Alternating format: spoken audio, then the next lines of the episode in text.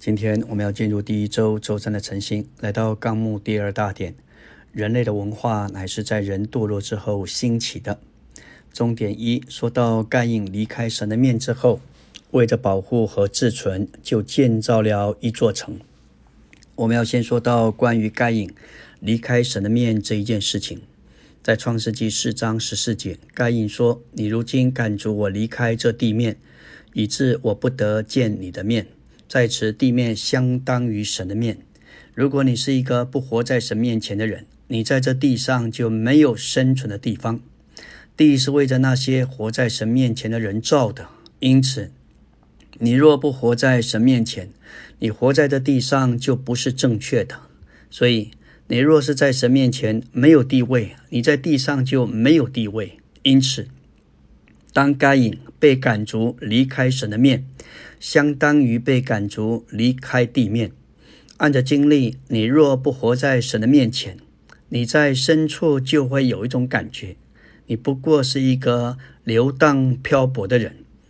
难怪摩西在诗篇九十篇一节说道：“主啊，你世世代代做我们的居所，我们真实的住处不是地上的房屋、别墅，乃是在神的里面。”李弟兄见证，在烟台教会大复兴的期间，他受到日军的注意，怀疑为国民政府工作。在一九四三年五月，他被逮捕下监。在那监禁的期间，他受了许多的苦，但是他享受到主的同在是前所未有的。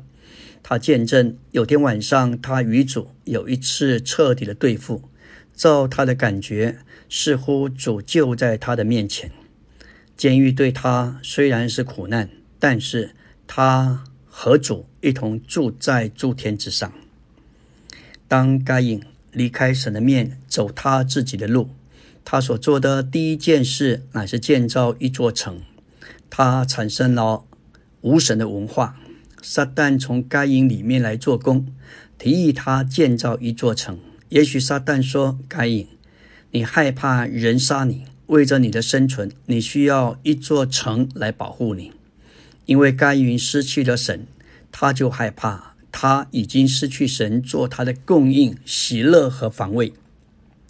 在古时，城的主要目的是为了保护，因此该隐建筑了这样一座城，保护他自己。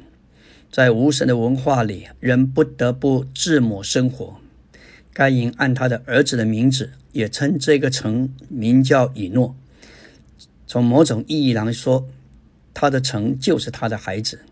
该隐是一个造城的人，他先发明宗教，之后也发明建造城这件事情。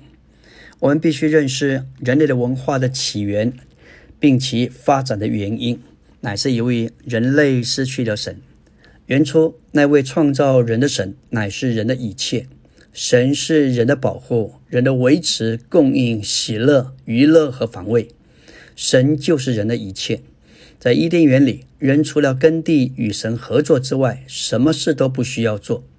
然而，当人失去了神，就失去了一切，也失去了保护、保障、维持、供应和娱乐。当人失去了神，就不得不发明自己的文化。其主要的元素：城是为了生存，畜牧是为了维生，音乐是为了娱乐，武器是为了防御。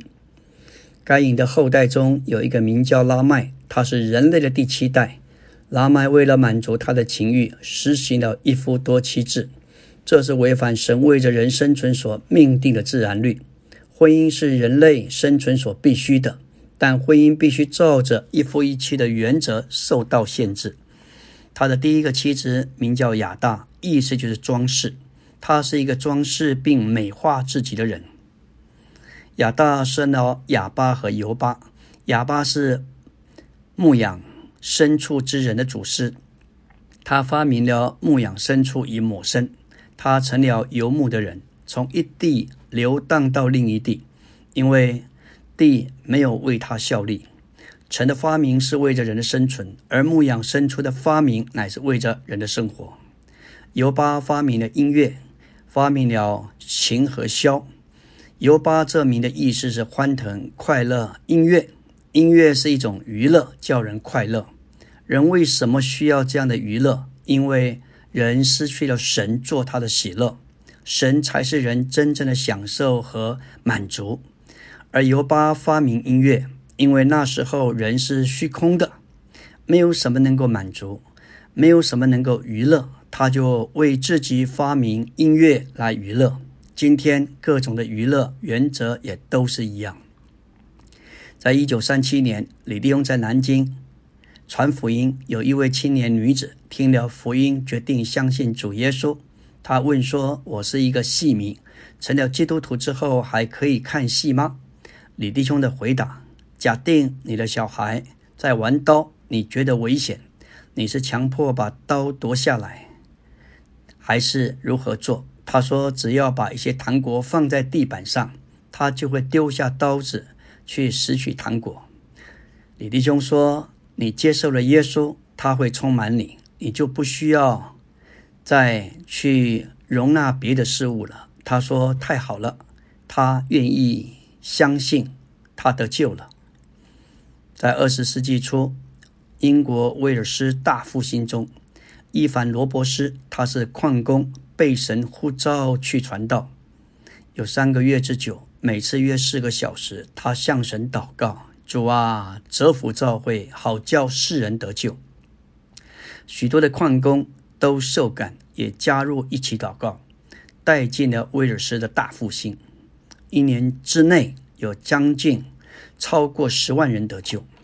他告诉人，一切的罪都必须向神承认，并且悔改。